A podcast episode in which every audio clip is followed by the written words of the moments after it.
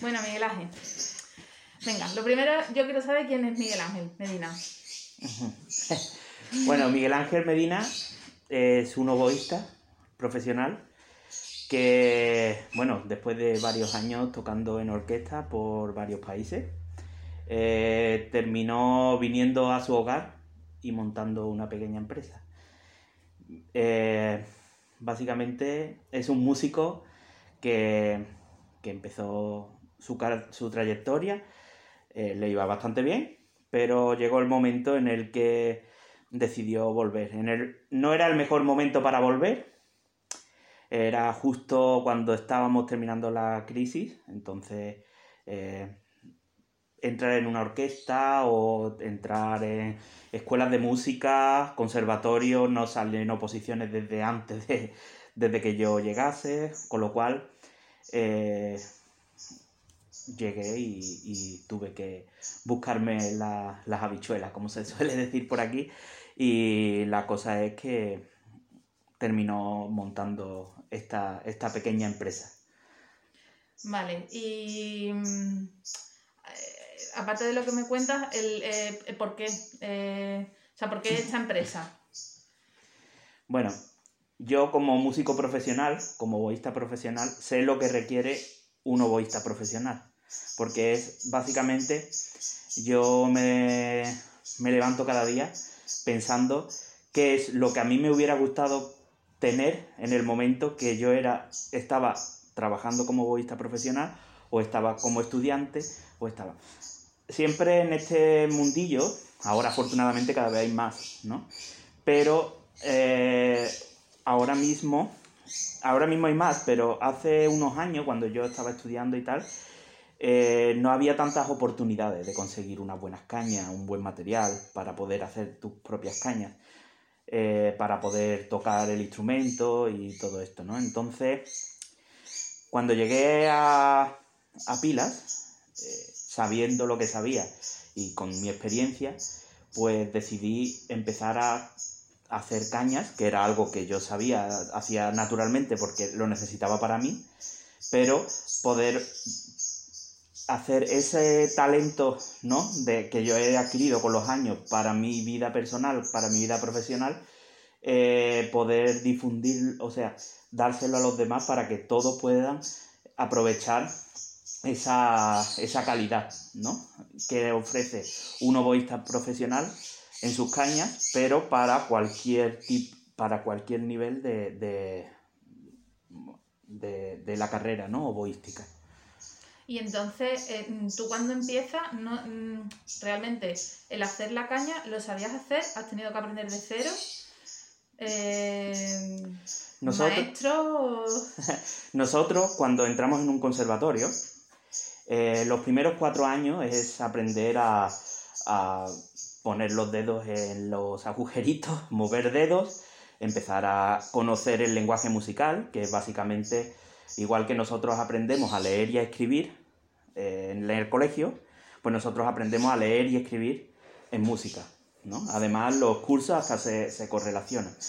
En teoría, si tú entras en primero de EGB antiguamente, debería de ser primer curso del conservatorio. Entonces tú aprendes a leer y a escribir a la vez que aprendes a leer y a escribir en, en los dos diferentes mundos, ¿no? Entonces los primeros cuatro años es eso, aprender a leer y escribir y empezar a desenvolverse. Pero cuando ya pasas a un segundo ciclo, que es el grado medio, que es como digamos el bachillerato, por decir, eh, la ESO y bachillerato, entonces en ese punto ya nosotros, como, bueno, hay dos posibilidades, o compras tus propias cañas, que ahora es muy fácil porque está muy al alcance de la, mano de, de cualquiera, por ejemplo, mi servicio, pero cuando yo estudiaba, eso era inviable. O sea, una caña te costaba 30 euros de ahora. O sea, 30 euros en aquel momento, que era una fortuna, pues te costaba cada caña para que durase un mes y la rompiese, ¿vale? Entonces, la otra opción era comprar palas. Las palas son básicamente los trozos de madera que, que vibran en la caña para producir el sonido. Entonces tú comprabas tus propias palas y, creabas tus propias cañas. Eso era lo, habitual y sigue siéndolo. Nosotros durante el conservatorio vamos aprendiendo a hacer todo eso. Entonces, cuando llega al grado superior, que sería como la universidad, tú ya tienes una cierta destreza con, con, en la creación de, de cañas. Y ya cuando pasas a tu vida a máster, segundo máster, tu vida profesional, pues cada vez, como es el día a día, pues cada vez puedes, eh, cuando estás leyendo y escribiendo, al principio te cuesta mucho trabajo, pero poco a poco, eh, con el paso del tiempo, cada vez te va resultando más fácil y más familiar, ¿no? Es por intentar asemejar eh, los dos, las dos vías, ¿no? La, académica, de, o sea, la universitaria o de letras, de la que conocemos todos, ponerla un poco en relación con la, con la carrera musical, ¿no? Entonces, cuando llega, eh, ya eres un profesional, tú ya haces tus propias cañas y ya tienes un nivel aceptable en la, eh, unos más, otros menos, ¿no? Pero ya lo necesitas porque tú mismo tienes que hacerte tus propias cañas para defenderte en un concierto, con lo cual debes de tener ya un cierto nivel. Entonces yo con mi vida profesional ya había adquirido ese nivel y lo que yo he hecho es eh, tomar ese nivel y ponerlo al servicio de, los, de los estudiantes para que ellos no necesiten esperar hasta un curso tan avanzado para tener unas buenas cañas. Eh, ¿Me entiendes? Entonces, esa es mi labor, acercar a todos los públicos una calidad profesional. Vale. Y mm, cuando ya, bueno, eh, te decides a montar la empresa, ¿cuál es el primer, qué es lo primero que hace? Aparte de darte de alta autónomo, otras cosas. Mira, eh, la cosa funciona de la siguiente forma. Yo estaba yo había hecho ya mi carrera musical, había hecho mis másteres, había estado viviendo en muchos países y termino profesionalmente trabajando en una orquesta profesional en México, ¿vale? Yo estoy cuatro años en la orquesta profesional, en dos orquestas profesionales allí, y me canso ya de... No es que me canse de México, pero me canso un poco de, la vida de orquesta, ¿vale? Eh, cuando yo estoy allí, mi esposa, que es mexicana, nos conocimos allí y tal. Eh, entonces ella me propuso volvernos a España. Nos volvemos a España, pero ahora hay que comer y, y, esas cosas que hace toda la gente, ¿no? Entonces, pues la, la, cosa es que cuando llego, digo, ¿qué puedo hacer para comer, para sacar dinero para comer? Puedo dar clases, de hecho empecé a dar clases en escuelas de música ya aquí en España, en la, Vine en diciembre, eh, ahora va a ser año de que vine. Eh, entonces, cuando llego, eh, ya había empezado el curso y tal, y afortunadamente tuve, pude coger una escuela de música que, en la que pude estar durante el primer año y sacar algo de dinero, porque claro, era cero, me, vine con una mano detrás y otra delante, o sea, tenía mis ahorros evidentemente, pero con eso estuvimos tirando. ¿Qué hago cuando llego? Pues eh, lo primero que hice, darme de, eh, de alta como autónomo. Yo no había cotizado, había cotizado muy poco aquí en España, y si yo decido volver a España, eh, tengo que prepararme para una jubilación y eso, antes de nada, como aprovechando la oportunidad de que en aquel momento los sellos de autónomos estaban muy rebajados, pues yo decidí, digo, bueno, me doy de alta como autónomo, como intérprete, en primer lugar no era para esto, era como intérprete. Y poco a poco, eh, yo soy una persona que no, no sabe estar quieto y no sabe estar eh, esperando que le lleguen las oportunidades, ¿no? Entonces dije, bueno, o sea, hacer caña. Eh, tengo máquinas para hacer las básicas, que las hemos recopilado, todos los oboístas los vamos recopilando con el paso del tiempo en nuestras carreras. Y dije, bueno, pues empiezo a hacer cañas y se las voy a ofrecer a, algunos músicos de como tengo como los conozco de irme a tomar cervezas con ellos pues les digo bueno eh, puedes eh, probar mis cañas a ver qué te parecen y así aparecieron grandes oportunidades y dije bueno pues esto puede ser una salida para por el momento poder ir viviendo. En, un primer momento no pensaba que esto iba a seguir tan hacia adelante, sino dije, bueno, eh, era una necesidad más que una, una oportunidad, ¿no? Ajá. Entonces empecé a trabajar, empecé a vender mis primeras cañas, daba clases, iba pagando las tres cositas que podía, me ayudaban mis padres, bueno, en fin, lo típico. Y, y bueno, eh, esto fue como una, se le llama, ¿no? La bola de nieve, ¿no? Empezó siendo muy pequeñito, pero como eh, ofrezco buenos materiales y ah, soy un obo- estoy diciendo mucho lo mismo, pero es muy importante el hecho de que un oboísta profesional esté aportando un material profesional para todos los niveles, ¿no? Porque lo normal es que empresas eh, sea, porque yo sí soy artesano, pero lo normal es que los que pro- producen esto a nivel más grande son empresas que lo mismo el que lo hacen no tiene ni idea de, de eso, no se prueba, no nada. Yo todo lo, lo entrego probado y todo estoy muy seguro de que funciona, ¿vale? Pues me puedo equivocar, pero eh, por lo general no suelo equivocarme. Entonces, ¿qué, qué pasa con eso? Eh, los oboístas eh, no somos tantos y todos nos conocemos.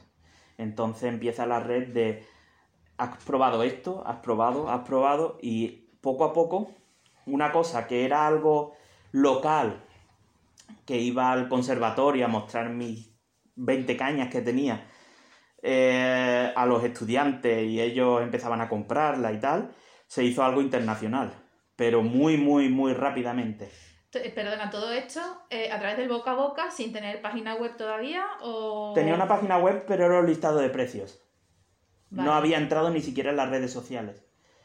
Viendo ya que esto se alegraba, o sea, está- o sea, se alegraba, estamos hablando de que hubiese unos 10 pedidos al mes o una cosa, era muy, muy, muy poco, Vale. pero los pedidos eran de gente muy importante, que eso es muy importante. Ta- eh, ¿Por qué? Porque lo mismo era un profesor que tenía después 20 alumnos y esos 20 alumnos después venían, ¿sabes?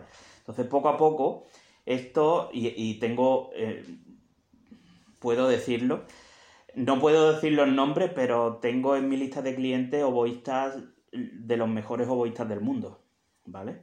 Entonces, esa gente tiene muchos estudiantes, muchos alumnos que a la vez tienen sus alumnos, que a la vez tienen sus alumnos y conocidos, y esto se ha convertido en una red muy grande.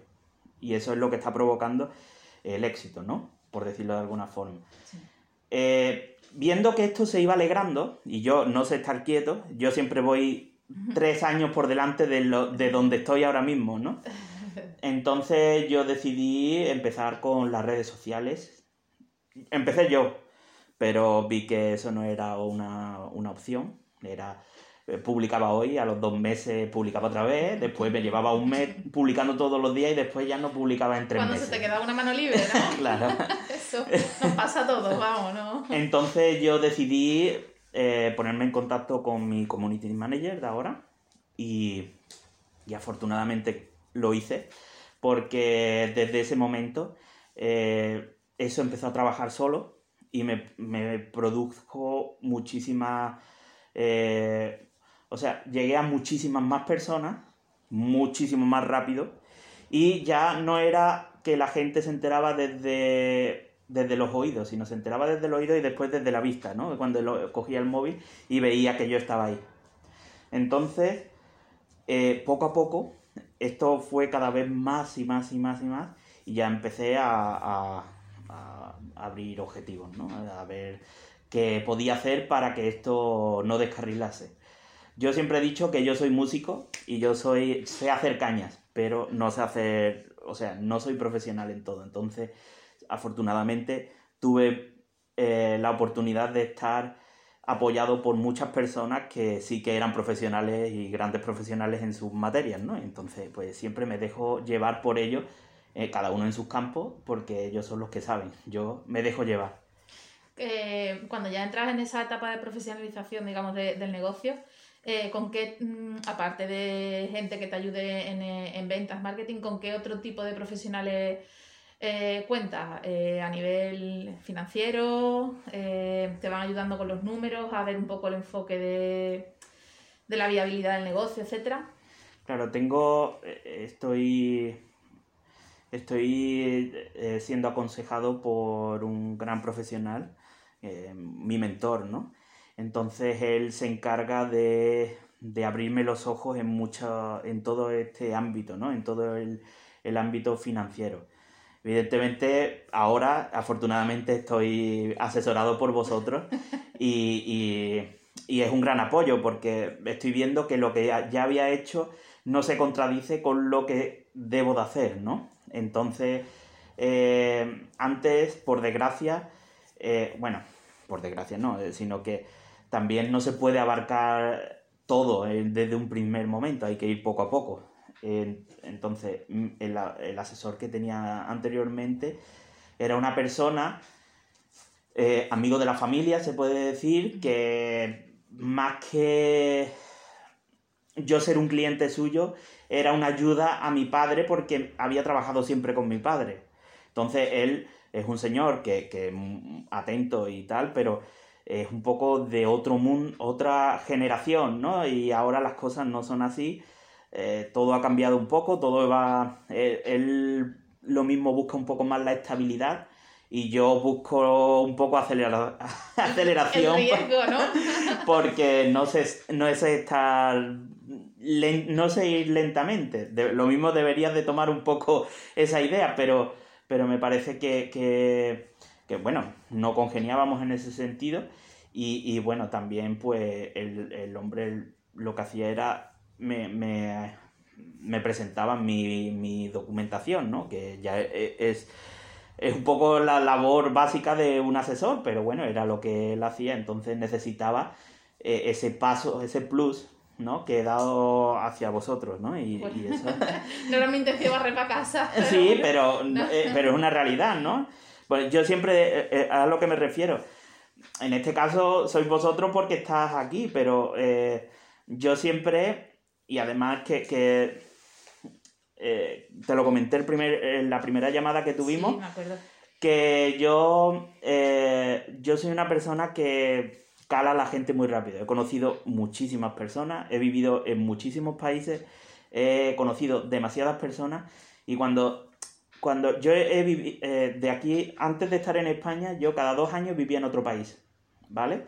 Entonces, imagínate que vives, bueno, yo vivía en, en Mallorca y me voy a Alemania.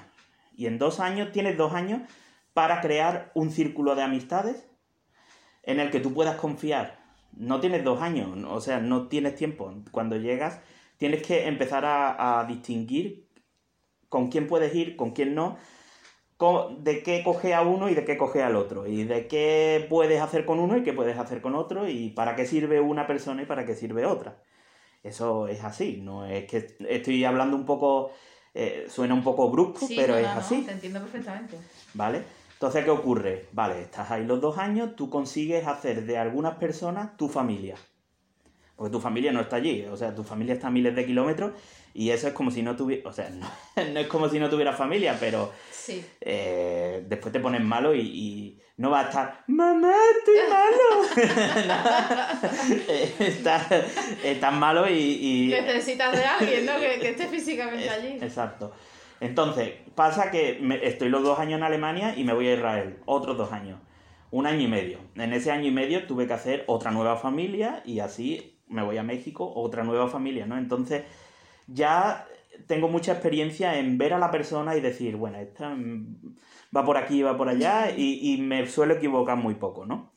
Entonces, yo con la llamada, por ejemplo, que tuve contigo, con, explicándote y tú hablándome, yo ya sé más o menos cómo, qué me, en qué me puedes ayudar y cómo trabajas y, qué puedes hacer por mí, ¿no? Por decirlo. Y eh, al igual que contigo, pues me pasó con, la community, me pasó con el mentor, me pasó con eh, la persona que, me ayuda con la fiscalidad y, todo, todo, eh, es decir, yo voy conociendo a las personas y voy sabiendo, tengo como un... Un sexto sentido. Exactamente, para saber en quién puedo confiar y en quién tengo que decir, bueno, sí, esto muy bonito, muy bonito, pero bueno, eh, no es realmente lo que yo busco, ¿vale? Entonces, afortunadamente, ese sexto sentido me está ayudando a que todo vaya sobre ruedas, ¿no? Y eso es lo que me está haciendo que, que pueda, pueda avanzar, ¿no? Entonces, eso es gracias, vuelvo ahora a retomar la pregunta, que es, eso es gracias a todas las personas que estáis formando parte de este proyecto. Porque yo siempre hablo de que la empresa, yo pago el autónomo, yo hago eso, pero la empresa no, no soy yo. Cada uno tenemos una misión en la empresa y bueno, a mí es al que le duele, pero, otro, pero a cada uno aporta un, su, su parte para que esto fluya. Y si esto fluye, todos ganamos, porque al final a- hasta un sueldo sale de esta empresa. Bueno, eh, o sea, sí, que sí, sí, es las personas, eh, o sea, tú puedes decir, bueno, yo me dedico a, en tu, voy a poner por ejemplo tu caso, ¿no? Eh, yo me dedico a presentar la documentación y poco más. Vale.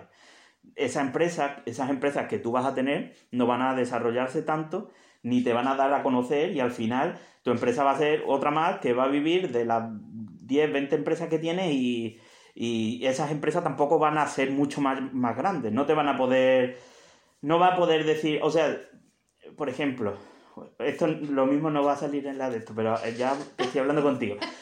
Que tú, por ejemplo, ahora me tienes como autónomo, pero si yo crezco lo suficiente, después Sí, me tendrás así. como su sociedad y Es tú vas a ganar más dinero conmigo, Es así. ¿vale?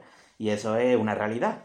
Eso Entonces, es así. La- por- e, y perdona que te corte, al final eh, el asesor, o sea, la, la palabra asesoría eh, se, se queda en, en una presentación cuando no es así, porque asesorar es asesorar, no Claro. es presentar documentación. Claro. Lo otro es gestionar papeles y poco más. Eh, pero es que el fundamento de una asesoría y, y nosotros na- nacimos así, con esa mentalidad de estar al lado. O sea, Claro. que quiero- además que lo necesito, yo ya lo necesito como profesional porque el otro es súper aburrido. Entonces yo necesito estar al lado de, de, de la empresa y, de, y del Claro. autónomo, del que está ahí al frente. Y, a- y ahora mismo también estamos en un momento, bueno, no, ahora mismo no, sino que por cada una gran empresa hay mil autónomos o mil pequeñas empresas, o diez mil, no sé la proporción cuál será, pero eh, que esas personas necesitan de, de una ayuda tan grande como la profesional, como, como lo que estoy haciendo yo. Yo estoy teniendo una asesoría, no, no asesoría en su- con, con Sí, vosotros, sí. sino una, una ayuda de una serie de personas que podría ser, si vas a una tienda, a una, a una gran, superficie, podría tener los mismos asesores que tengo yo. Es decir, tengo un community manager, tengo un director general, tengo eh, una, eh, personas que se encargan de, la, de las gestiones de la economía y yo tomo decisiones. Eh, la- el mismo formato de una empresa grande, pero en pequeño. Claro, yo no puedo tener en nómina cinco personas o seis, pero sí que puedo tener parte de tiempo de cada una de esas personas. Y eso es un poco mi mentalidad. Muy bien. Eh, vale, Me estoy yendo muy lejos de la No, que va, que va, para nada, al, al contrario, o sea, sí, conforme vas hablando eh, me surgen más, más preguntas. Eh, vale, Eh, mm, vuelvo un poco al enfoque de antes, ¿no? Eh, ya está Medina Reads en internet, la, bueno, la página web rudimentaria, la tarifa de precios, entiendo, eso pasa ya en algún momento a ser lo que es hoy la web. Claro, eso lo fabrico yo, lo creo yo y la Vale. desarrollo yo. De hecho, todo está hecho por mí Vale. hasta el momento. Evidentemente estoy a la espera de que un profesional meta la mano, pero eh, también es imposible de que todo se pueda hacer desde un primer momento. Claro. Y mm, eh, con la ayuda del community manager, o sea, ¿en- ¿en qué momento pasas de, digamos, de esa red de contacto a, a empezar a ser realmente un operador intracomunitario? Porque eh, ahora nos cuentas un poco, ya vendes a, no, no sé en total a cuántos países, lo desconozco ahora mismo. Por todo el mundo. Sí, sí, eh, Y, y ya, eh, bueno, pues la web, digamos que funciona sola eh, en ese sentido, ¿no? A ver, esto tiene, claro, el problema de cuando, cuando una cosa no lo hace un profesional es que no da los frutos que tiene que dar desde un primer momento, ¿no? Entonces, claro, ¿qué ocurre? eh, la evolución de todo esto, de toda esa parte eh, de, de la web, vamos a hablar todo como parte de la web, la evolución fue un listado de precios, entra, eh, entra la, la community manager, que empieza a darme visibilidad a nivel internacional, poco a poco. Em, va, va, eso va funcionando, la gente entra en la página web y ve una página web que no es funcional. Entonces esa página web yo la desarrollo y la voy haciendo crecer, pero sigue, sin, sigue siendo un caos.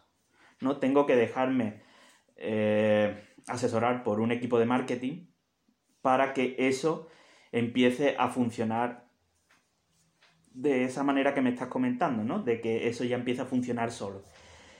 Y eso ha tomado tres años de, de, de poco a poco que eso vaya... De cambios, ¿no? Supongo cambios, probar... Eh... De hecho, lo mismo eso no, lo, no es para la entrevista, pero de hecho el mejor momento para que la web terminase, terminase de lanzarse... Sí, también quería hablar contigo de... Perdona, fue, sigue. Fue el COVID, ¿vale? El COVID ha producido que, que, que ha hecho que la web esté, que esté funcionando por ella misma. Eso, eso es una realidad. Y creo que no es para mí solo, es decir, que eso ha hecho que mucha, o sea, es evidente que, que la, la, la, tienda online está teniendo su momento de gloria, desgraciadamente aprovechándose de, de una circunstancia tan fatídica como es esta, pero, pero es así.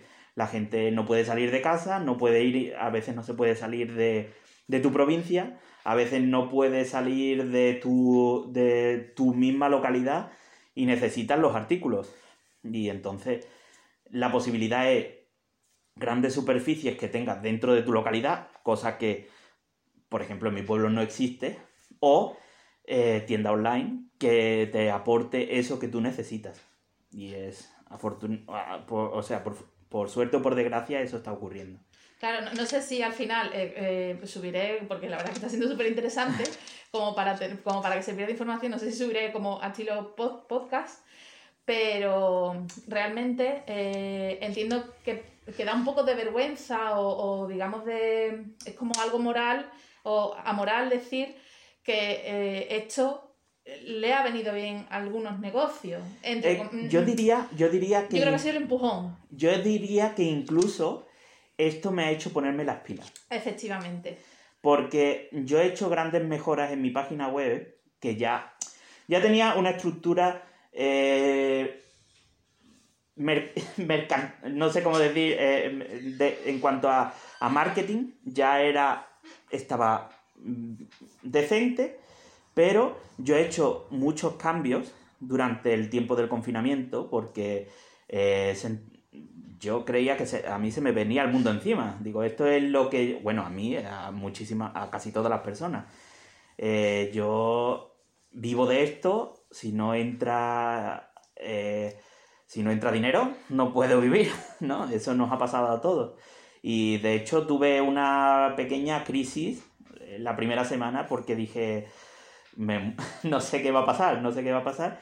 Y bueno, afortunadamente mi mentor me tiró de oreja y dice, esto de aquí salimos y esto es... Eh, esto puede ser muy malo y puede ser muy bueno y me hizo pensar pros y contras de qué podría pasar, qué no podría pasar, cómo podría darse la circunstancia, cómo no, eh, qué mejorar, qué posible, cómo, qué puedo hacer para que esto no se quede, o sea, aunque no sea redundarme económicamente, pero yo puedo mejorar cosas que en un futuro me, me dé dinero o puedas mejorar claro. las cosas. Y esto también para que se entienda, porque esto sí me lo explicaste tú, realmente podríamos pensar que el músico un, eh, confinado no necesita eh, una caña porque no hay conciertos, pero esto es como el deportista.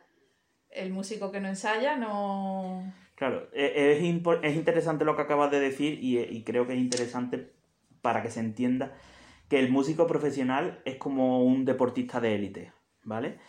Eh, si tú coges a un deportista de élite y tú lo dejas sin entrenar un año, ese deportista de élite ya no va a ser nunca más de élite. Por mucho que quiera, esa forma que ha perdido ya, o sea, tiene, solamente gana los tres primeros. En el, en el caso de los músicos solamente gana el primero. Cuando hay una prueba, una prueba de orquesta, se, es una plaza para 40, 100, 200, 500 personas, las que sea. ¿Vale? Entonces tú tienes que ser el mejor. No hay... El mejor gana, el segundo es lo mismo que si hubieras quedado último. No importa. ¿Vale? Porque el que come es el que gana y, y, al final es, un poco duro lo que estoy diciendo, ¿no? Ganas experiencia, eh, ya sabes cómo comportarte para la siguiente prueba, en fin. Eh, pero la realidad es que solamente hay un sitio. Es decir, yo cuando me presenté en Karlsruhe éramos 40 personas y ahí había una plaza. Y me la quedé yo. Lamentablemente había gente que venía hasta de México y no, y, no pudo tomar esa plaza, ¿no? Eso, eso es así. Entonces, eh, ante ese nivel de exigencia, tú no te puedes dormir en los laureles, como decimos aquí, ¿no? tienes que, tienes que ir a por todas. Y, y esto esto es así. Entonces, cuando estás, tú no te puedes permitir el lujo de estar dos semanas aparentemente, después se convirtieron en cuatro, después se convirtieron en, seis, después en ocho, y no puedes estar ocho semanas sin tocar. Además, eh, los profesores eh, daban clases. Entonces, clases online, los estudiantes necesitan ¿Qué ocurría? Antes, cuando tú mandabas una caña, el profesor podía retocarla. El estudiante no, sabe retocar una caña, porque no tiene el nivel, ah, depende del, nivel de, estudio, de estudiante, ¿no? Yo me estoy refiriendo a los primeros cuatro cursos, por ejemplo. Dije, bueno, ¿cómo puedo yo ayudar a estas personas? Siempre intento buscar la ayuda, porque al final eso es lo que hace que, que esto vaya funcionando, ¿no? eh, que pensé, dije, bueno, pues entonces yo tengo que hacer las cañas, como doy clases en escuelas de música, sé el nivel que se necesita eh, de, dureza, de flexibilidad de la caña, de vibración, y que necesita un estudiante de primero, de segundo, de tercero, pues yo voy a poner que si tú pides la caña, yo te pregunto el curso que tú estás haciendo y yo te intento dar la caña que tú necesitas para eso. Después, esas personas no tienen una herramienta. Bueno, pues yo le voy a ofrecer un trozo de papel de lija para y, explicarle, si necesitan, cómo pueden eh, raspar esa caña para que ellos puedan tocar esa caña. ¿Qué más? Eh, bueno, pues, eh, ¿qué puedo hacer para la web? fotos, todas nuevas. Todo esto durante el confinamiento. Cambio, ellos no lo sabrán, pero ese era mi logo antiguo, ¿no? Eh, pues ahora el logo es completamente diferente. diferente. ¿Vale? Entonces hice una, un cambio de look de la marca, eh, ya también ese logo lo, hice yo. Y el otro logo pues ya fue por una persona eh, yo me gasté el dinero. Cuando no sabía si iba a poder comer a la semana que viene, yo me estaba gastando el dinero. Invierte. Exacto, muy bien. Para ver si, pues. Pero todo eso ha dado sus frutos. Y eso ha hecho que ahora mismo eh, esté teniendo un nivel de, de, pedido que nunca había tenido. Cosa que durante el verano yo creía que iba a bajar, nunca bajó. Vale. Y nunca, cada vez más, va más. De, eh, la, la, afortunadamente, bueno, otra vez por suerte o por desgracia, yo no he notado el COVID. O sea, lo he notado para mejor, pero no para peor. Sí, vamos, yo insisto que, es verdad que, bueno, pues evidentemente a nivel sanitario esto es una ruina y es una desgracia, pero es que después el, es verdad que el sector artesano y el sector, la, pequeña pyme, el pequeño autónomo que, siempre está batallando con, Amazon, con las grandes y tal, pues yo pienso eh, con mucha humildad y mucho respeto que eh, era el empujón que le faltaba a muchos para decir, oye, que sí, que, puedo tener presencia en Internet, que puedo tener mi, venta online eh, continua y, tal, ¿no? Que, ahí había... Ha sido un cambio para muchas... Yo diría que este tiempo ha sido el tiempo de los valientes. Sí. Porque el que ha, ha sacado pecho y ha tirado hacia adelante y no se ha acobardado, ha sacado mucho de- provecho de la situación. Lo digo porque es lamentable, ¿no? La situación que están viviendo muchos hosteleros y todo eso Sí. en este momento, pero yo he visto en mi propio pueblo eh, bares que se han reinventado y antes no ofrecían comida a domicilio y han sacado la comida de domicilio de hoy para mañana para poder ofrecer un servicio y sacar este periodo hacia adelante, ¿no? Sí. Eh, creo, yo he vivido en muchos países y España, por suerte o por desgracia, nosotros tenemos un buen sistema que nos ayuda mucho, pero que esto no es muy normal. O sea, la cosa de que de, siempre se dice, ¿no? El papá Estado, Sí. esto es un poco eh, un cáncer en nuestra sociedad. Es muy fuerte lo que estoy diciendo, pero realmente eh, esto hace que, no, que, no, que nos mm, relajemos.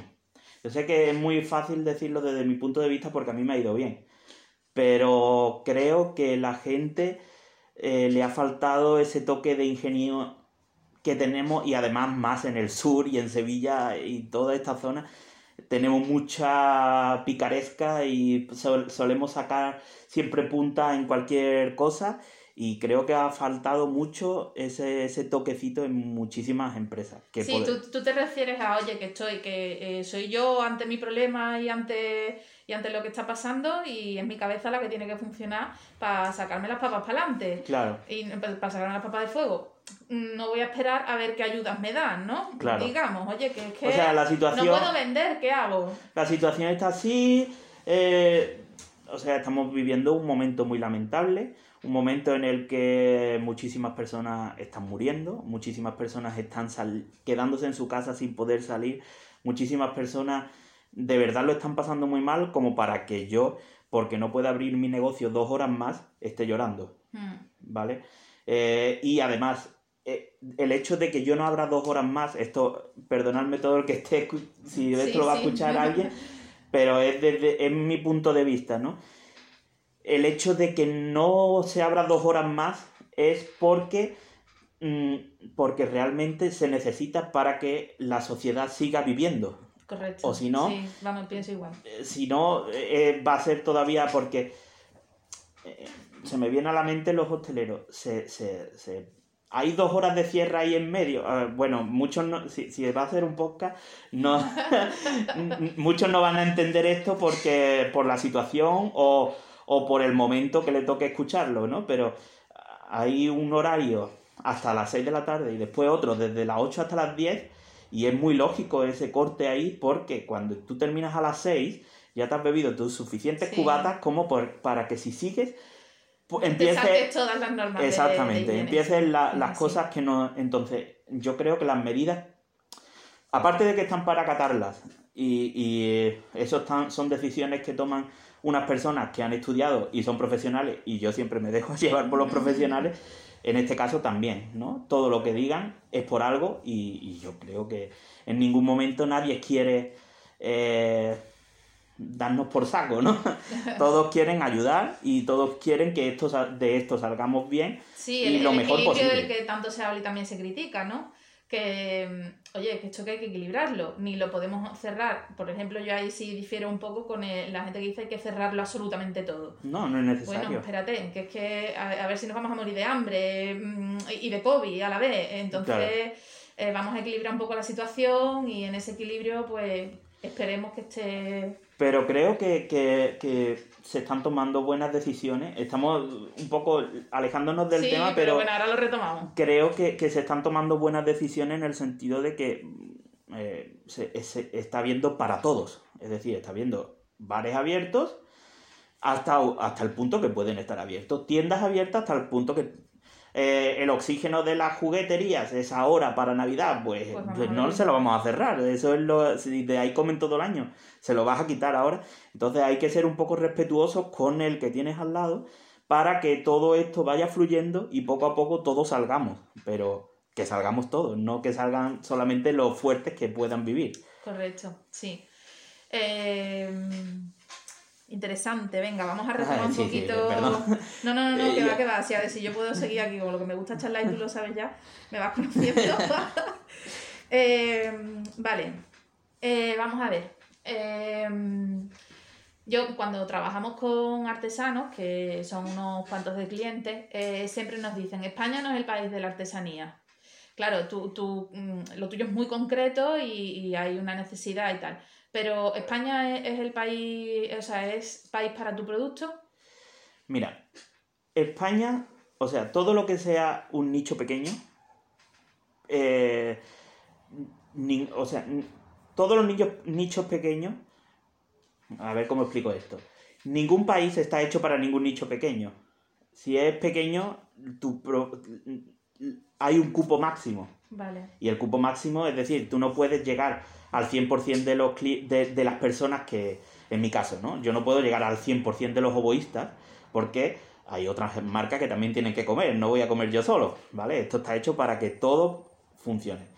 Eh, pero claro, si yo, encima de que es un círculo pequeño, ya a nivel mundial, yo lo reduzco en, mis, en mi propio país, el, el círculo es demasiado, demasiado, demasiado pequeño. Es decir, eh, una persona que trabaje el cuero, si solamente se va a dedicar a los caballos y solamente se va a dedicar a los caballos de Sevilla o los caballos de su propio pueblo, va a ser pues 10, 12 personas, 15 o 20. Y ya está. Y de eso, pues uno se le rompe la rienda un día y al otro se le rompe la montura. Pero lo mismo te lleva dos meses y que no se le rompe nadie nada y te quedas sin comer, ¿no?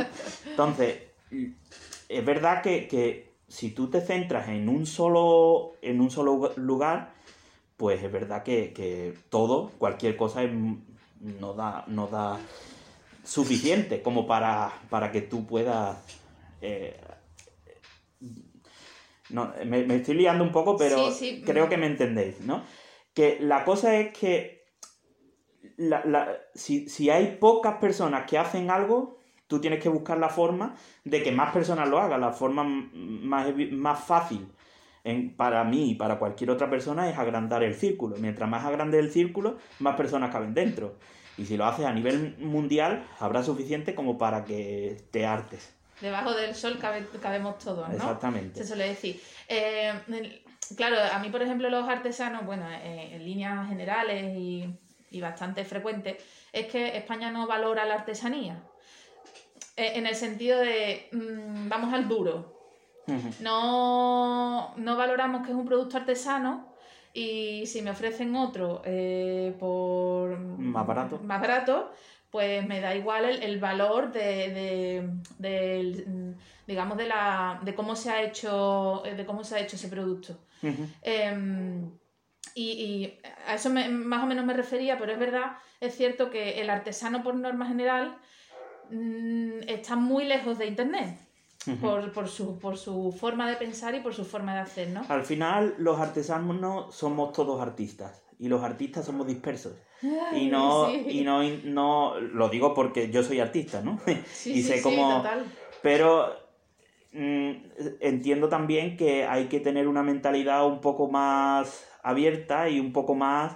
eh, o sea, yo, claro, yo sé, yo sé, yo soy oboísta, mundo clásico, música clásica. Para mí la música clásica es lo mejor, pero es evidente que lo que vende ahora mismo es el reggaetón. Te puede gustar más, te puede gustar menos, pero eso es lo que vende, ¿no? Entonces, tú, eh, en, mi, en mi ámbito, hay personas que son músicos clásicos que lo que están haciendo es tocar en discotecas y hacen tipo chill out y, y hacen eso, se reinventan porque ahí es donde está el comercio, el, el dinero y, y al final dinero es comida y es cama y es habitación y es todo lo que se necesita para vivir. Por suerte o por desgracia es así y más en este momento en los que estamos. Eh, para eso sí que el COVID ha sido destructivo, ¿no? Para los artistas. Para los artistas que se dedican a hacer una obra de teatro, hacer un ciclo de conciertos o lo que sea. Si tú trabajas para Papá Estado, trabajas para un ayuntamiento, trabajas para en una orquesta profesional, una banda profesional, un esto, no te preocupes que ahí viene tu dinero, pero cuando eres freelance, eh, si tú necesitas un auditorio para tú ganarte tu, eh, el dinero para que se pague la electricidad del auditorio, la persona que limpia, la persona que abre, la persona que te vende los tickets y tu sueldo, eh, se necesita un auditorio lleno. Porque tú no le puedes cobrar a una persona una entrada de 500 euros porque va la mitad. Mm. ¿No? Entonces, la cosa es que ahora mismo no es rentable hacer un concierto para los artistas. Hablo ahora mi, mi, mitad artística, ¿no? Sí, sí, sí. Pero es, es diferente para la otra parte de artistas donde sí que hay posibilidades de vender un cuadro, de venderlo. Claro, hay que ir a internet, hay que buscar un poco la forma de cómo exportarlo, porque evidentemente en tu localidad no va a haber alguien que necesite lo que tú haces. Es muy, muy poco probable que lo haya. Pero seguro que en el mundo hay gente que lo necesita o que lo quiere. Y yo sé que, la artesanía eh, no es algo industrializado, que es barato, sino que es algo caro, y pero también la gente valora que, la obra de arte, la obra artesana, es una cosa que, que, dura en el tiempo. Es decir, es una cosa que tú compras hoy para dentro de 20 años todavía tenerlo y poderlo reparar si se llegas a romper. Mientras que las cosas que tú traes, se suele hablar siempre, ¿no? De China, mm. pues son cosas que tienen una vida útil de un mes. Yo sé que, eh, yo creo que esto eh, son etapas y ahora mismo estamos en esa etapa en la que necesitamos de eso y más, siempre esa, esa etapa va relacionada, según mi opinión, con las temporadas de crisis. Y estamos en, hemos estado en una temporada de crisis muy grande y no nos hemos recuperado y hemos entrado en otra. Entonces, por eso que no vemos los artesanos que ese desarrollo de, de, Porque claro, cuando hay dinero, la gente gasta dinero. Cuando no hay dinero, intenta ahorrar lo máximo. Y te ofrecen la posibilidad de tener el mismo artículo eh, traído de China, pero que te va a durar, te va a sacar del apuro y después te compras el, producto artesano, ¿no? Un, sofá. Te compras un sofá. Ya que estamos en la, ciudad del sofá. Exacto, sí. Compras un sofá de, perdón por decir la marca, compras un sofá de Ikea, tú sabes que te va a durar dos semanas, tres, un año, dos años, y después ese sofá es para tirar. Hmm. O un escritorio. Después tú vas a una tapicería artesana y ese sofá lo tendrás para toda la vida. Y cuando se estropee, le cambias los cinchos, le pones los cojines nuevos, le cambias la tela y ya tienes un sofá nuevo porque la estructura es lo importante. Y eso es para siempre. Sí. ¿No? Entonces, eso se valora todavía. Lo que pasa es que no está en la posibilidad de los bolsillos de las personas poderlo pagar.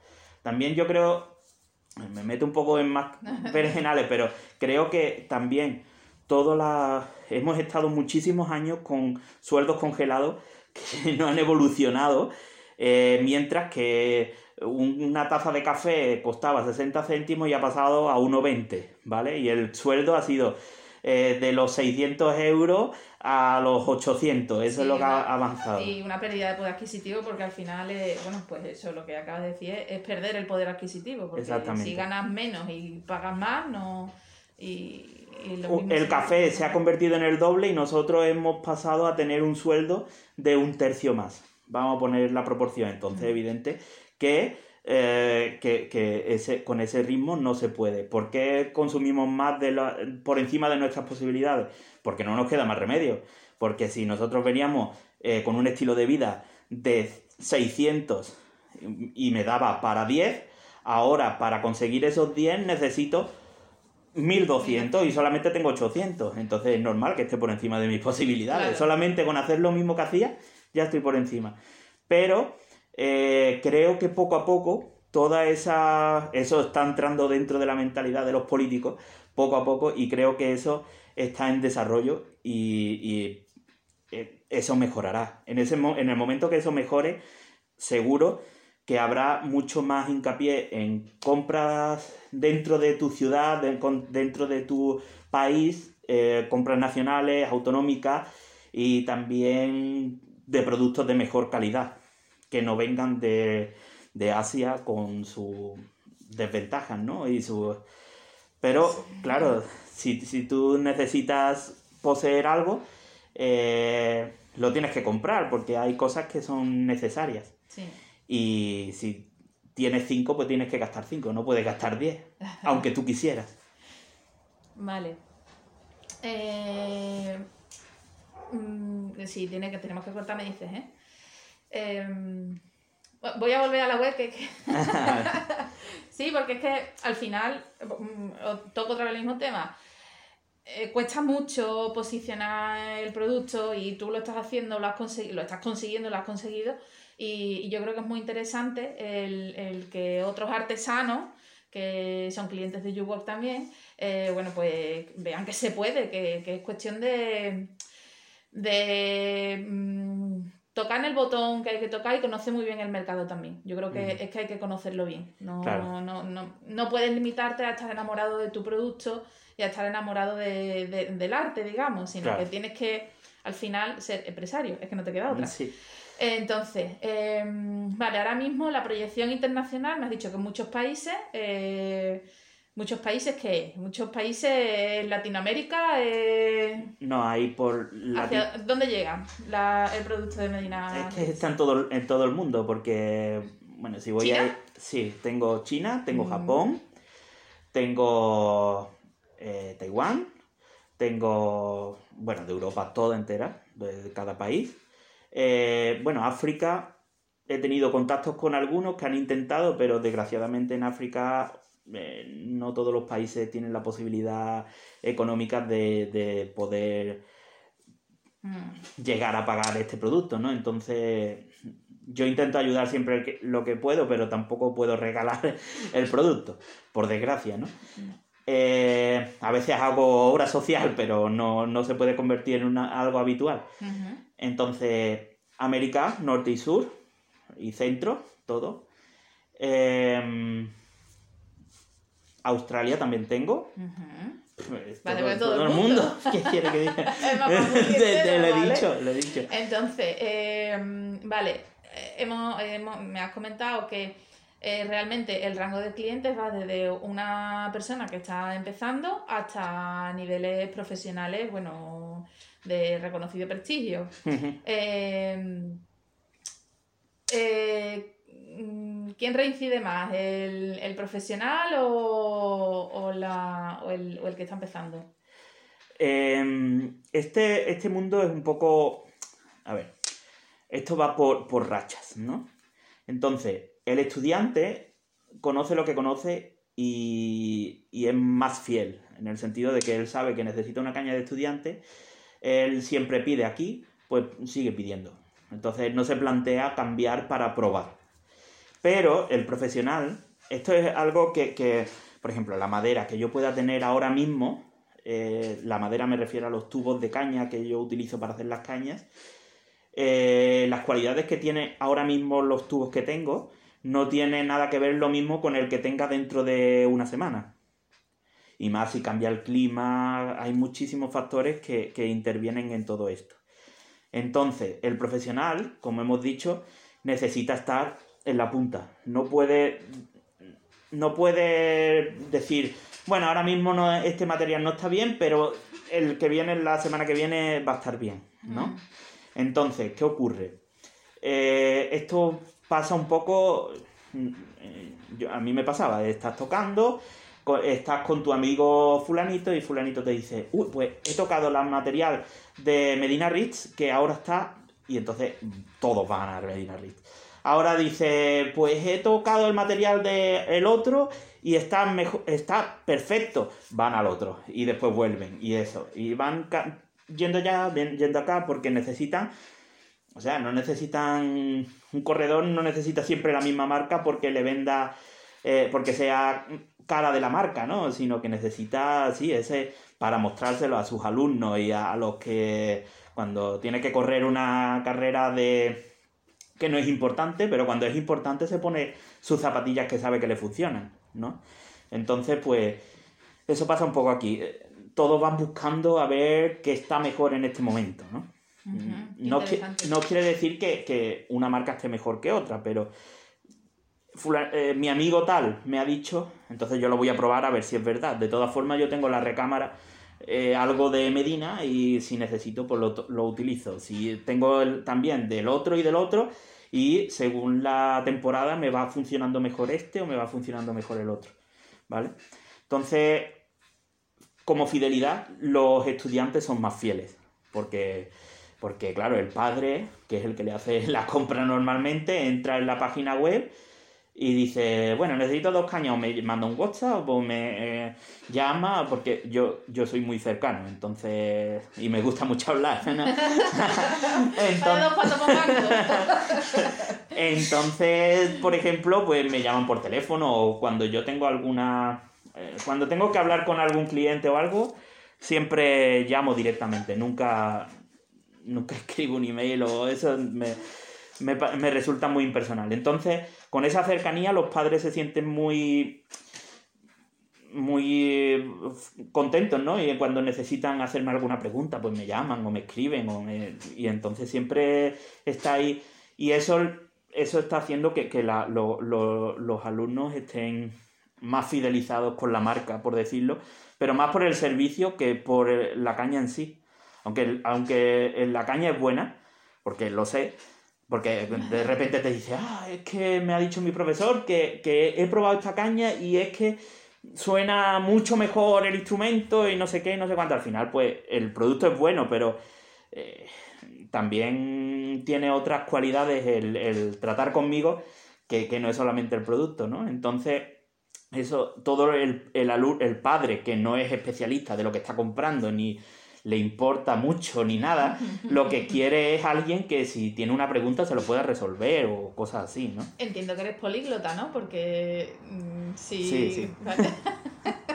si tienes clientes en todo el mundo, padres en todo el mundo, Sí, no, no tengo problema con inglés, idioma, ¿no? con inglés, alemán y español. qué bien. Vamos, eres, tienes el perfil de, de una empresa internacional. eh, En pequeño, es lo que he Pequeño, dicho. pequeñito, sí, sí, sí, vale. Eh, te, voy a hacer alguna, ya algunas preguntas finales, ¿vale? Vale, vale. Eh, llevamos una hora, ¿eh? Yo me puedo llevar, yo me puedo llevar todo lo que. Vale, eh, venga, si algunas reflexiones. Bueno, no, vamos, eh, mm, por ir cerrando un poquito el tema de mi cabezonería con la web, eh, y aquí sí barro para casa.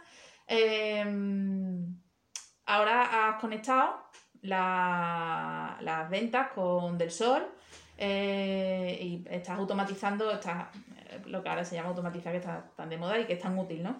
Eh, cuéntanos un poquito sobre esto, Miguel Ángel. Pues eso ha sido una genialidad. Eso ha sido. Bueno, eh, al final se suele decir, ¿no? El, el tiempo es dinero, ¿no? Y, y claro, cualquier. Estuve, habla- estuve eh, escuchando. Yo escucho todo, ¿no? Y estuve en un webinar de una agencia que, que conozco, ¿no? Y, y ellos estuvieron hablando sobre la digi- digitalización, ¿no? Y, me, y hubo una, una cosa que dijeron que me resultó muy llamativo, ¿no? A ver, una cosa tan sencilla como autorrellenar cualquier cosa que dura, eh, necesita, requiere de dos minutos, eso cuando vamos sumando y multiplicando esos dos minutos se convierten en días y meses, ¿no? Entonces decimos, va, dos minutos, eso, no me voy a gastar este dinero por dos minutos y, y, y, eh, yo siempre intento, siempre voy con el, el tiempo en el culo, como se suele decir. Entonces, para mí dos minutos es mucho tiempo. No es porque sean dos minutos, sino porque al final son cinco veces dos minutos, eh, son, ya son diez. ¿no? Y, Claro. ¿Y qué me pasaba? Pues yo de- dedicaba una tarde de la semana a meter facturas y a meter todo esto. Entonces, el hecho de que llegues y aprietes un botón y todo eso se vuelque en el sistema, eso es lo mejor que me ha pasado en mucho tiempo. De verdad. Claro, porque para que se entienda, eh, tú tienes una página web que está en PrestaShop, No, en No, WordPress. en WordPress. Vale, ah, pues no sabía así. WordPress también lo, lo hace. Vale, entonces eh, lo que hemos hecho es que tú tienes una parte de gestión en Del Sol 360, que es lo que YouWork ofrece a sus clientes para que puedan emitir facturas. y gestionar la administración de su empresa. Y entonces la página web, todas las ventas que se van eh, lanzando a través de la página web, se vuelcan a Del Sol 360 y además eh, se actualizan los stocks. De ida y vuelta, me... o sea, se te actualiza en ambos sentidos, ¿no? Claro, tienes la posibilidad de, de, de parchear la página con, con, solamente las facturas o con las facturas y, hay el completo y el simple, ¿no? Entonces son dos precios diferentes. El completo eh, solamente sería para la facturación y después para el estocaje es más, más difícil, ¿no? Entonces eh, tiene que haber una conexión de códigos y tal entre una relación entre el programa y, el, y la web, pero claro, cuando todo lo que ocurra dentro del programa se actualiza con la web y al revés. Y es, en, ambos sentidos. Pero es, más.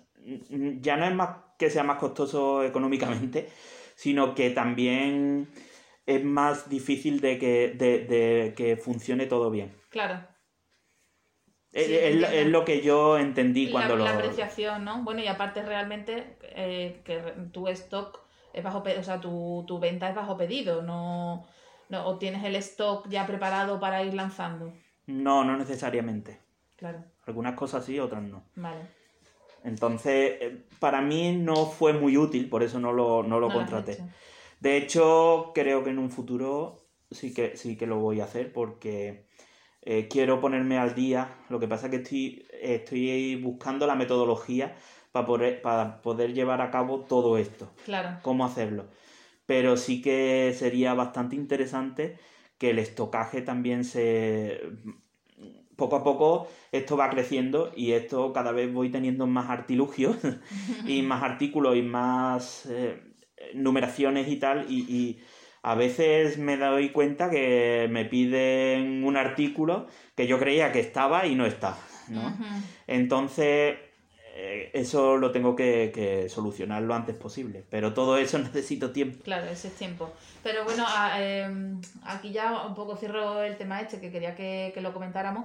El tema de la digitalización del pequeño autónomo y de la pyme, eh, yo creo que es algo que también arrastramos en España eh, como... Y es fundamental. Eh, y, es, que es fundamental, es fundamental. A nosotros es verdad que, no, que casi llevamos ya cinco años y, el tipo de cliente que está con nosotras es porque habla eh, trabaja en digital. Es que no, nosotras no podemos entender el asesoramiento sin la base digital. No, trabajamos con el papel, bueno, tú lo sabes, es todo mm. por correo que es más impersonal, pero eh, también con Drive, etcétera, que, no es por hacer publicidad de, nuestro, de cómo trabajamos, pero que sí es verdad que en el ámbito de las asesorías también es muy fácil encontrarte con asesorías que todavía no están digitalizadas eh, de una manera eficiente eh, de cara al cliente y, y... es una pena porque con todas las facilidades que hay ahora mismo para poder hacer eso, es una desventaja. Es un poco lo que yo achaco a lo que yo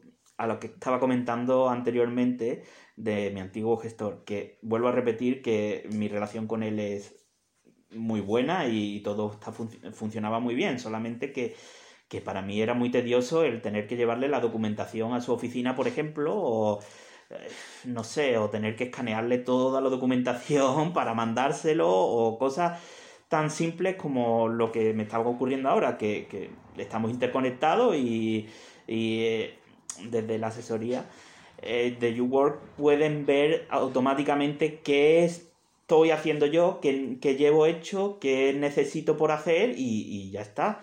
Eh, si se necesita, te llaman la atención para que entregue tu papelería y si no lo necesitas, pues está todo ahí cargado y, y no tienen que ni siquiera molestarte de oye, eh, ya va a llegar el momento de entregar la, papelería, no, sino que eso está ahí. Sí, también tengo que decir que eres el cliente top ahora mismo, porque, vamos, te has cogido del sol, lo has reventado arriba abajo, lo, te lo has empapado, estamos súper contentas, porque, porque es verdad que ofrecemos... Eh, uy, mm, nosotros pagamos el mantenimiento del sol y, es que es una herramienta muy buena, que seguramente no será la mejor, hay otras que, bueno, pues que son, mm, tienen más, utilidades, más modernizadas y tal, pero, pero que, al- eh, se, que se le ofrece al cliente una herramienta muy buena con muchas posibilidades para que la aproveche y, y tenga un sistema mucho más de administración mucho más ágil al final. Porque, Claro. De, de todas formas, yo soy muy, eh, muy pro, pro eh, ¿cómo decirlo? Pro digitalización o pro eh, datos, ¿no? Más que digitalización, ¿no? Yo intento siempre, soy muy, de hecho, creo que eso poco a poco está, es lo que está desembocando todo este recorrido con todo lo que es marketing y todo esto de redes sociales y to- todo, todo ese camino desemboca, te va eh, reeducando un poco en todo esto porque es necesario eh, ser muy consciente de, mucha- muchísimos detalles de números y tú tienes que entender esos números, ¿no? Y, y, y al final, eh, todo esto que estoy diciendo quiere decir que mientras más datos y números tú tengas de todo, mejor, más control sobre la situación puedes tener. ¿No? Totalmente de acuerdo. Eh, mensaje eh, de lo más importante, sí. Y para Y- nosotros es una lucha al final. Y lamentablemente, volvemos a, a- Yo soy artesano y los artesanos, los artesanos somos lo- los que más pecamos por desgracia de eso. Somos capaces de apuntar en un trocito de papel el dato por tal de no meterlo en, una, en un ordenador y tener un control sobre todo eso. Sí, sí, sí, sí, vamos, es algo súper común, aparte de la, de la, eso, ¿no? De que os levantáis a las 3 de la mañana con la cabeza que os va a reventar de la creatividad y al día siguiente ya tenéis otra historia que no era la de ayer y bueno, Sí, es, sí, sí. eh, pero es muy divertido trabajar con los artesanos, con los, con los artistas. Bueno, eh, hacemos eh, como tres preguntas de respuesta rápida, ¿vale? Para ir ya un poco Vale. cerrando. Venga. Eh, rápidamente, ¿hacia dónde camina Medina Ritz? Pues Medina Rich poco a poco va caminando hacia, hacia una empresa, ¿no? A ser una empresa consolidada. Estamos en el... Para mí todavía es un embrión, pero esto camina a ser una empresa fundamentada y, autosuficiente. Eso es lo que es mi propósito con Medina Rich. Vale. Eh, ¿Cuál ha sido la piedra más molesta eh, en el camino, de momento? No sabría decirte. De la, de la 25 que me he encontrado, no sé cuál escoger. A ver, el- la piedra principal que, que me he encontrado ha sido mi, eh, mi desconocimiento. Mi, el, el- Hay un nombre para eso. Dice el... ¿Cómo se dice? Que, que dice el... La persona que no sabe, que no... El, el inculto... No, el... ah. Ay, no sé por dónde va. No te puedo ayudar ahora mismo. Bueno, eh, la- la- al final he cometido errores muy grandes por mi desconocimiento, por no saber afrontar la, la situación. Y es por eso que yo me he dejado llevar mucho por las personas que sabían, porque al final eh, yo puedo hacer una cosa con mi. con todo mi mayor eh, fe, pero realmente eso no es suficiente. Eh, se necesita saber por qué se hace la cosa y qué, qué- en qué va a desembocar eso. Sí, yo tengo, tengo un amigo que hecho lo dice mucho, hay que rodearse de buenos profesionales porque de todo no se sabe. Y, y al final los expertos son los expertos y, y bueno, y uno puede estar ahí eh, en la, en la cabeza dirigiendo y haciendo que suene la melodía, digamos, pero al final cada uno tiene, tiene un papel y de, y de todo es muy difícil saber. Aquí esto entre tú y yo, eh, que no sea de esto, eh, por ejemplo, lo de los precios. Sí, ¿sabes? Yo, con toda mi buena fe, quiero ser competitivo, entonces yo pongo unos precios muy bajitos que me van a... que me pagan los, los materiales, pero no paga mi tiempo ni nada, pero yo no, no contemplo mi tiempo, porque mi tiempo es eterno, ¿no? sí. Porque claro, como yo tengo una semana para hacer 10 cañas, que me da tiempo de sobra. Pero ahora cuando ya son 100 cañas, ya no te da tiempo y, y entonces eso son pérdidas que estás teniendo. Y aparte, después, con, la, con, la, con el conocimiento de, de la situación, eh, he llegado a tiendas que me ha dicho, dice, sí, pero yo no te puedo vender este artículo por un, con un 20% de beneficio para mí, yo necesito que esto sea por lo menos la mitad. Y entonces tú no puedes, dices, bueno, a duras penas te lo estoy dando, ¿cómo voy a estar, casi le estoy perdiendo? Claro. ¿Sabes? Y entonces hay que, eso yo, y eso, así, esa es la base de todo lo que está pasando. Con lo cual, cambiar ahora todos esos precios eh, me está dando dolores de cabeza, porque yo sé que lo tengo que hacer, pero no sé cómo. Estoy dándole vueltas para mejorar muchas cosas. Es, muy difícil, ¿eh? es que el mercado es muy competitivo. Eh, Todos tenemos los mismos precios. Claro, es artesano frente a producción en serie. Y, claro, eh, todos tienen la maquinaria, la maquinaria que yo espero tener, todos la tienen ya. Entonces, todo lo que yo hago en una semana, ellos lo hacen en un día. Claro. ¿Vale? En ese, de ese proceso. Hmm. Entonces, evidentemente, eso a ellos les sale regalado y yo, a mí me, resulta mucho trabajo conseguir eso. Entonces, luchar contra eso, eso es a lo que se refiere. Eh, eso te referías con la pregunta anterior de, los artesanos que no pueden luchar contra los productos chinos, pero un poco traspolado, pero es un poco eso. Sí, hay que, hay que también saber venderlo en el sentido de que sea, hecho ya lo comentamos aquel día, que, sea lo suficientemente atractivo y tú seas un embaucador nato para que al final la persona eh, elija tu producto, eh, mm, aunque sea un poquito más caro para que para tú poder eh, pero, hacer el negocio. Pero ahora poco a poco me doy cuenta que si yo hubiera puesto los productos más caros, hubiera seguido vendiendo casi igual que estoy vendiendo ahora. O, Lo difícil es subir los precios ahora, porque ya tienes un, público. Eso nos ha pasado a todo, Miguel Pero, pero seguro podría haberlo vendido mucho más caro. Bueno, mucho no, pero un poco más caro, que, hubiera pagado bien, sí. Sí, eso no, eso... Eso, nos, pasa a todos que por querer empezar y querer abrirnos huecos, al final bajamos precios, pero eso es una piedra... y, y nos estamos disparando en el pie.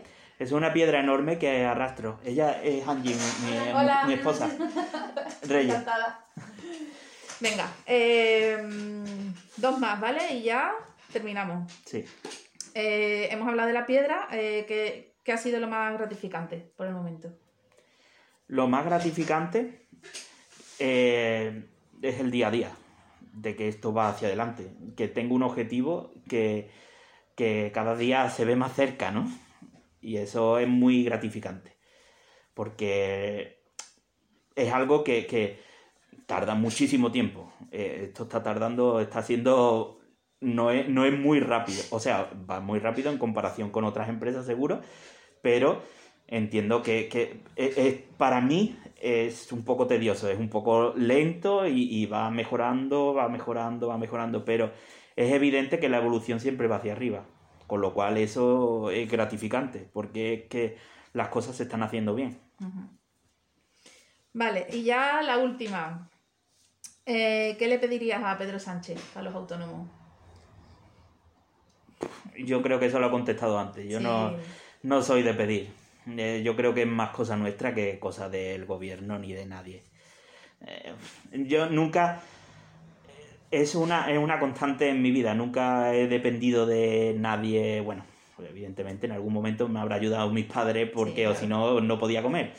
Pero yo donde he estado estudiando, he estado trabajando y donde he estado trabajando, pues ya estaba trabajando y lo que he conseguido lo he conseguido yo. No le debo nada a nadie y creo que voy a seguir siendo igual. Es decir, lo que venga, gracias, pero no, no voy a ir a pedirlo. No, no merece la pena. Que nos dejen tranquilos por lo menos, trabajar y ya está, ¿no? Exacto. Que nos dejen tirar Que no es poco. Que, no es poco, que no es poco. Muy bien, pues nada, desde pilas para todo el planeta. Eh, no sé qué decisión tomaremos, si lo pondremos en versión podcast o, o transcribiré, porque me puedo llevar años. una semana transcribiendo todo lo que hemos charlado. Eh, bueno, pues muchas gracias, Miguel Ángel. Nada, un placer. Y cuando queráis, aquí tenéis todo vuestra casa. Pero de uno en uno. de momento sí. bueno, pues muchas gracias.